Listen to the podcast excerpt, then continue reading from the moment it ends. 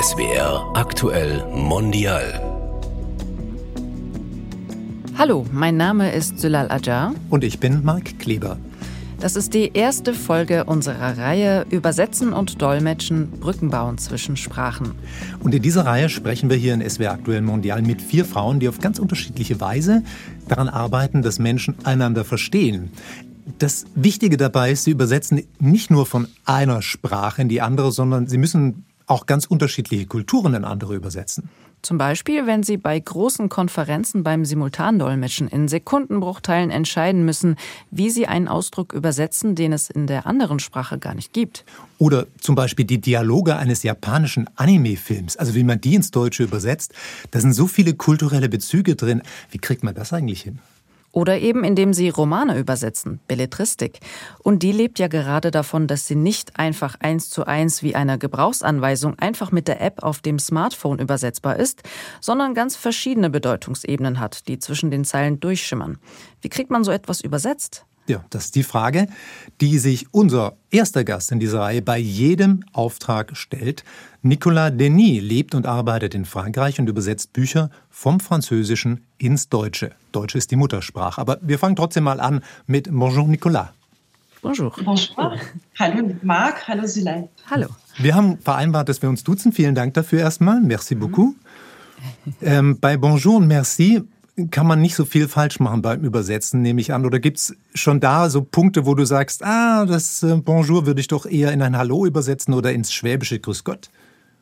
Ja, das ist eine gute Frage. Also Bonjour, ja gut, es gibt natürlich Guten Tag, das Förmliche für Bonjour, das ist schon so. Das Hallo für Salut würde man dann im Französischen natürlich machen. Grüß Gott, da wird es dann richtig schwierig, in der Tat. Ist die Frage, die sich dann dem Französischen oder der französischen Übersetzerin stellen würde, wie sie das Grüß Gott ins Französische bekommen. Und da bin ich ganz froh, nicht darauf antworten zu müssen. Das ist nicht so leicht. Okay. Die Frage hat natürlich einen bestimmten Grund. Wir sitzen hier in Stuttgart, Marc und ich, und mit dir sind wir über das Internet verbunden. Aber wichtiger ist noch, du hast selbst schwäbische Wurzeln und über diese Wurzeln hast du ein Buch geschrieben, das im vergangenen Jahr erschienen ist. Es heißt Die Tanten und es erzählt von den vier sehr eigenwilligen und patenten Schwestern deines Vaters. Patent. Ich glaube, das heißt so viel wie praktisch oder brauchbar.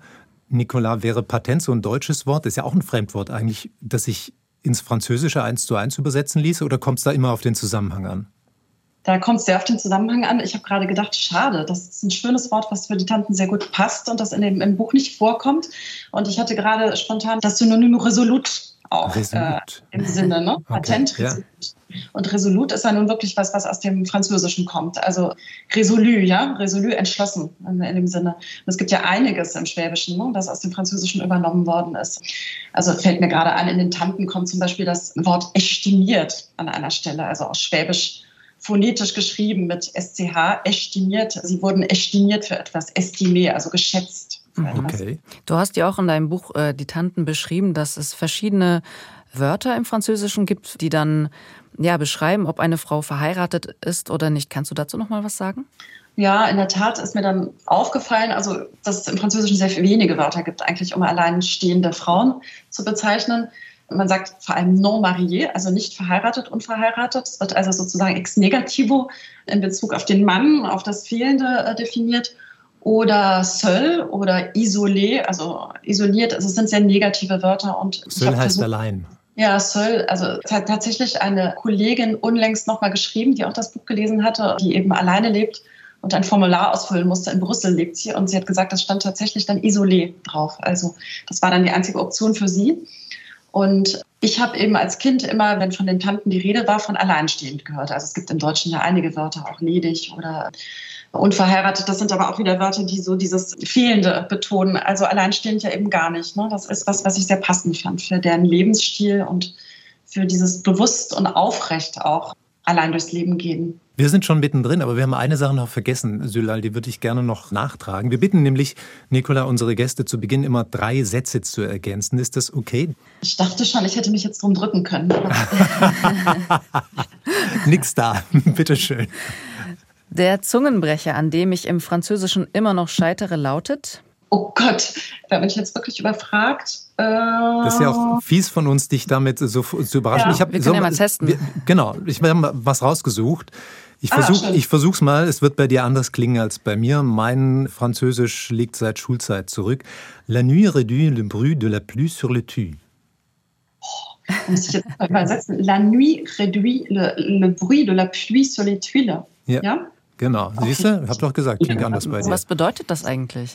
Dass die Nacht das Geräusch des Regens auf den Ziegeln leiser macht, dämmt. Ja, ja? so poetisch. Ja, sehr poetisch. Das habe ich rausgesucht, weil das habe ich noch verstanden. Wir Und gehen mal weiter zur zweiten Frage. Genau, oder? die zweite Frage. Oder zur zweiten Satzergänzung. Ja.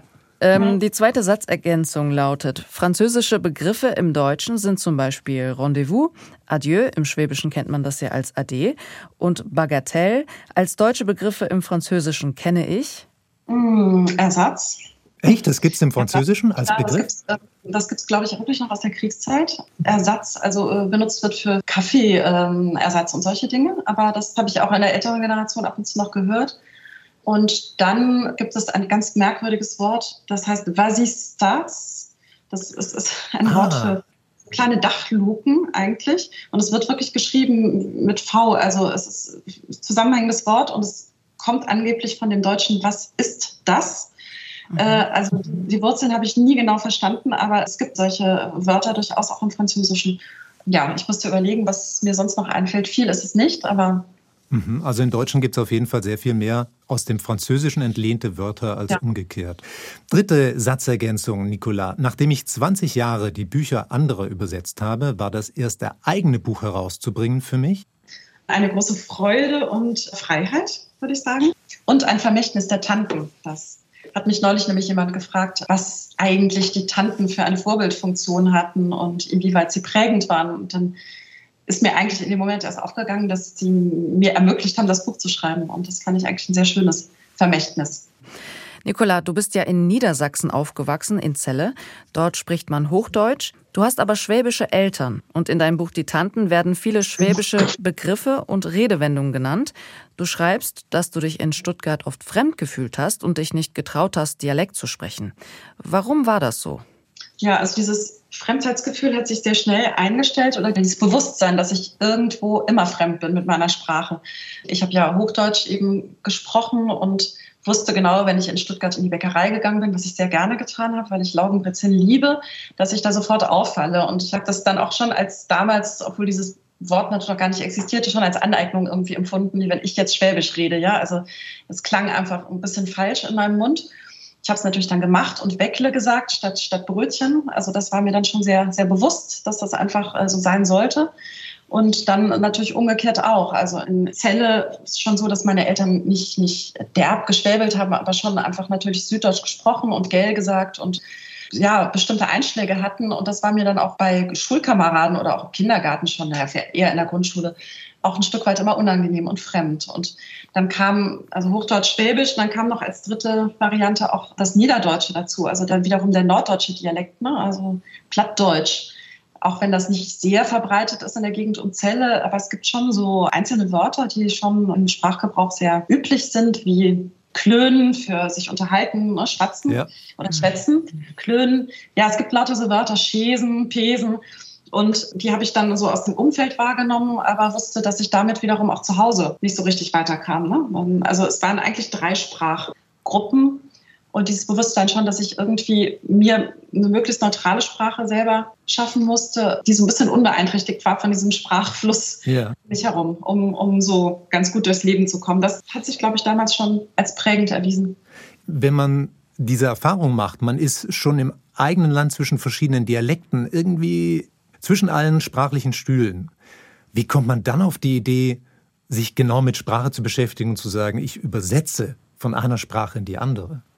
Also, weil es ja kein Widerspruch ist, ne, sondern genau dieses Bedürfnis, eben sich vielleicht oder anderen äh, aus dieser Lage zwischen den Stühlen zu helfen, denn man selber bleibt ja eigentlich immer dazwischen. Also man muss das auch aushalten können, ne? dieses immer dazwischen sein zwischen den Sprachen.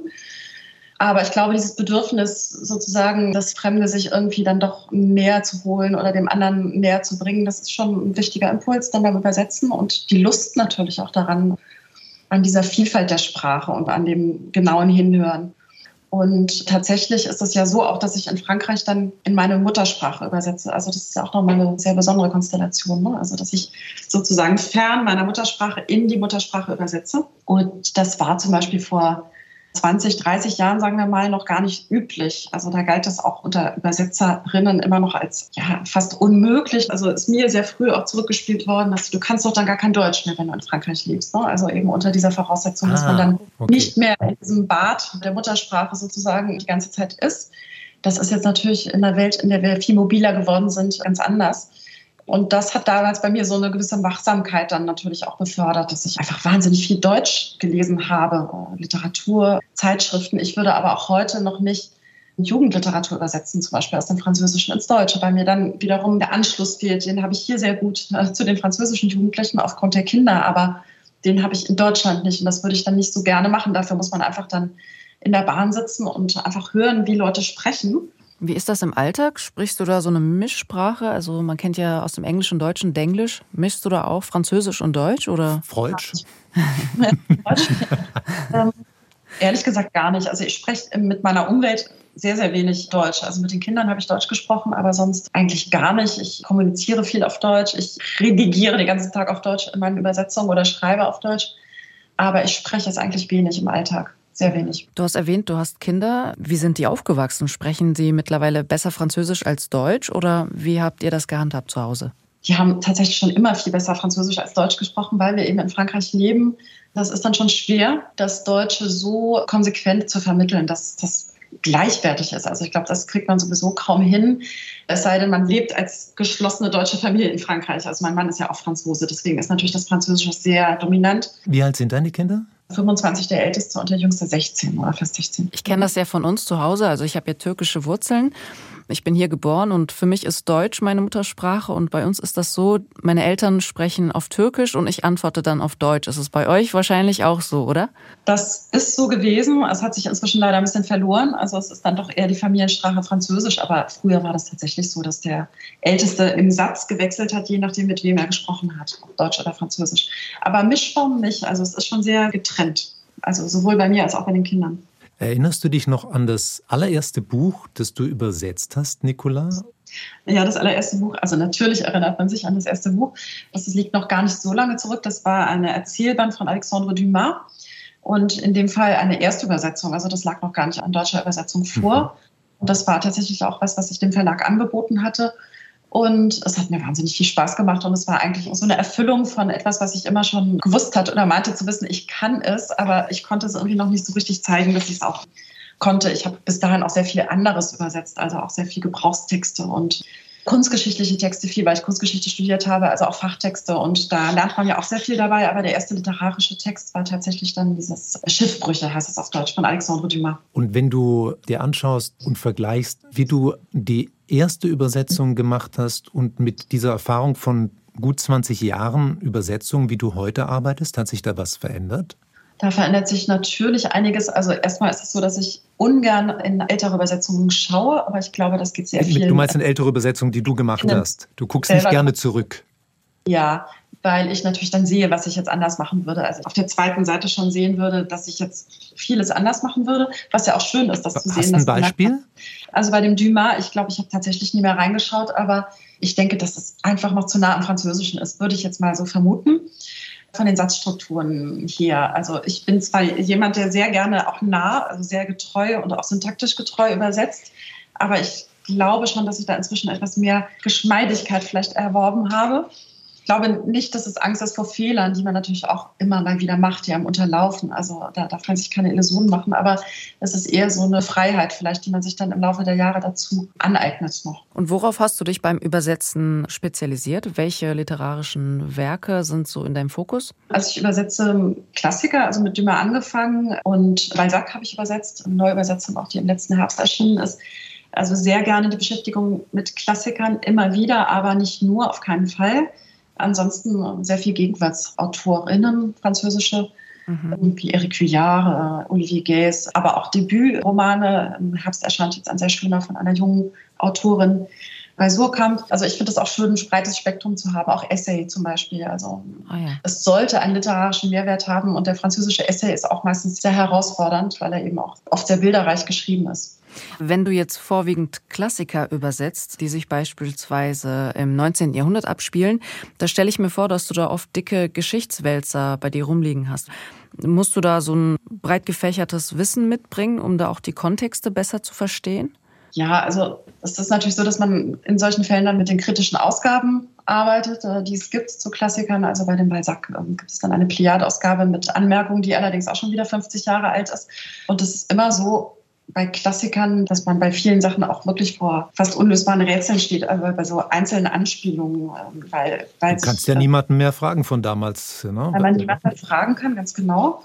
Und weil auch die bisherigen Übersetzungen, das ist natürlich immer noch ne, so ein Dialog mit denen, die schon einmal das Werk übersetzt haben, das man dann neu übersetzt unter Umständen, einfach eine andere Übersetzungspraxis damals verfolgt haben und Sachen weggelassen haben, also sehr viel weggelassen haben. Das war einfach eine andere Ethik Anfang des 20. Jahrhunderts.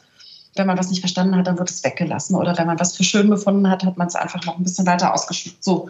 Und da ist einem oft nicht so geholfen, wenn man in die früheren Übersetzungen schaut. Lass uns über dein Buch sprechen, Nicola. Die Tanten ist im vergangenen Jahr erschienen. Es ist ein Buch, in dem du ganz viel über ihr Leben beschreibst. Es hat nicht eine durchgängige Handlung, sondern du erzählst quasi ihr Leben aus deiner Sicht, die einen sehr eigenen Weg gegangen sind in einer Zeit, in der Frauen eigentlich ein bestimmtes Rollenkorsett gepresst wurden. Und ich glaube, das ist auch das, was dich so interessiert hat. Und zu diesem Leben gehört auch schon dazu, wie du schreibst, dass die alle sehr frankophil sind. Also es gibt so einen Bezug zu Frankreich und dem Französischen.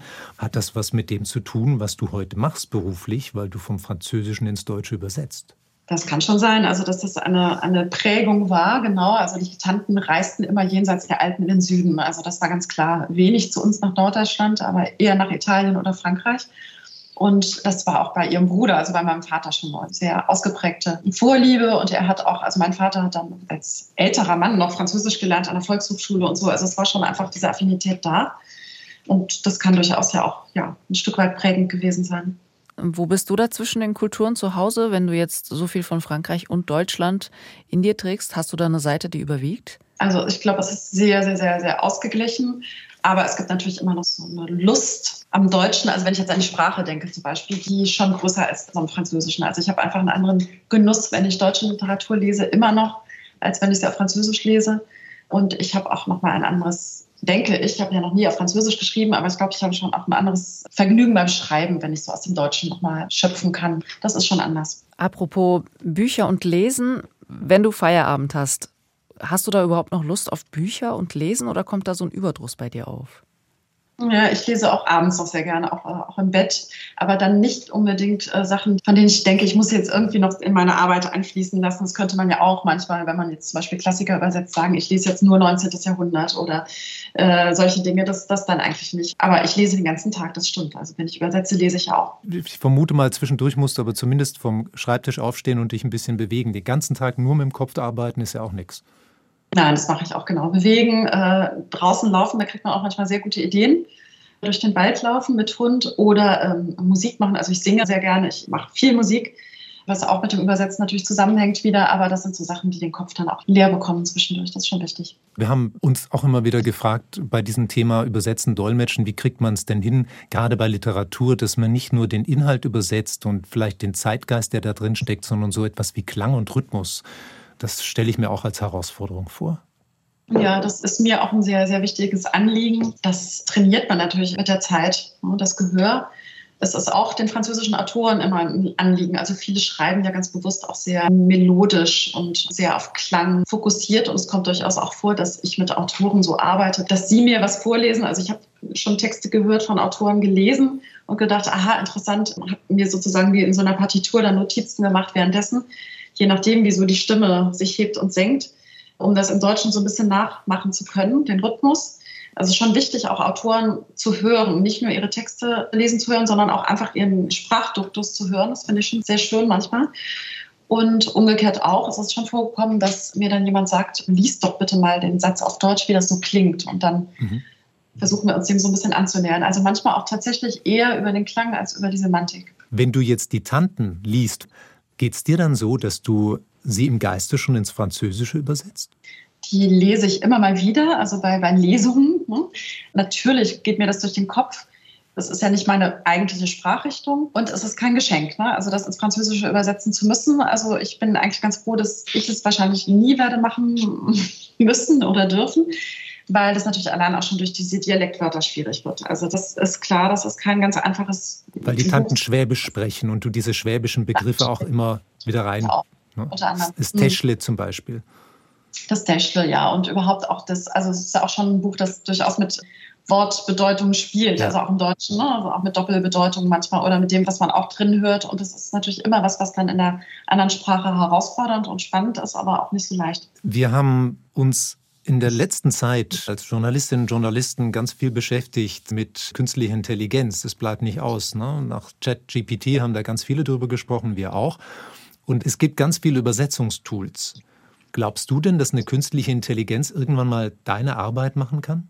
Ich hoffe es nicht, natürlich nicht, aber ich bin da auch sehr skeptisch, weil es schon jetzt erschreckend gut ist, was man zurückgespielt bekommt, wenn man einen auch literarischen Text eingibt. Bei DeepL, also ChatGPT habe ich noch nicht versucht. Das ist, glaube ich, ja noch besser. Also es ist schon erschreckend natürlich. Wir haben eben über diese Klangaspekte, musikalischen Aspekte gesprochen und so.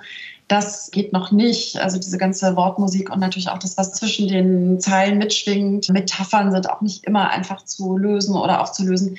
Aber man darf sich da auch nichts vormachen. Es ist schon erschreckend gut, wie gesagt, was zurückkommt. Also ich hoffe es nicht. Und man kann nur sagen, wahrscheinlich je komplexer die Literatur, die man übersetzt und je klangvoller, also je stilistischer durchformt sie ist, desto sicherer sind wir, dass wir das eben von Mensch zu Mensch sozusagen übersetzen können. Ne? Also dass ein von Menschen geschaffenes Kunstwerk auch nur von Menschen wiederum nachgebildet werden kann. Aber also ich wäre mir gerne sicherer, als ich es mir bin. So. Im Französischen stelle ich mir vor, ist es schwieriger für eine KI als im Englischen, wo du einen sehr aus gefächerten Wortschatz hast und im Französischen hast du ja viele Doppelbedeutungen. Also traverser heißt äh, eine Straße überqueren oder etwas durchstreichen. Und da gibt es ja viele andere Begriffe, die eine KI erstmal irgendwie im Kontext einsortieren muss. Mhm, darüber habe ich noch nie nachgedacht, dass das Französisch da wahrscheinlich besseren Schutzraum bietet. Genau, Doppeldeutigkeiten, Homophone, also Gleichklänge auch und solche Sachen, ja. Das, was beim Übersetzen Spaß macht, aber was eben auch Entscheidungen erfordert beim Übersetzen. Man muss sich beim Französischen oft leider entscheiden, für eine Bedeutung, auch wenn man zwei oder drei mitschwingen hört und muss dann eine bevorzugen im Deutschen. Und ja, das kann vielleicht die künstliche Intelligenz dann noch nicht so entscheiden.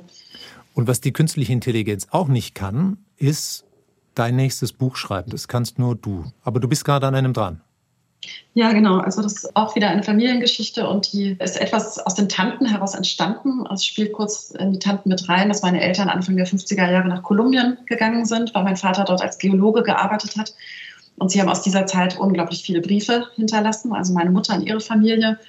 Und dieses Briefkonvolut habe ich irgendwann mal gefunden, als ich mich mit den Tanten beschäftigt habe, weil ich was nachschauen wollte und habe gedacht, das ist so ein Schatz, der da liegt, den muss ich in irgendeiner Weise bergen.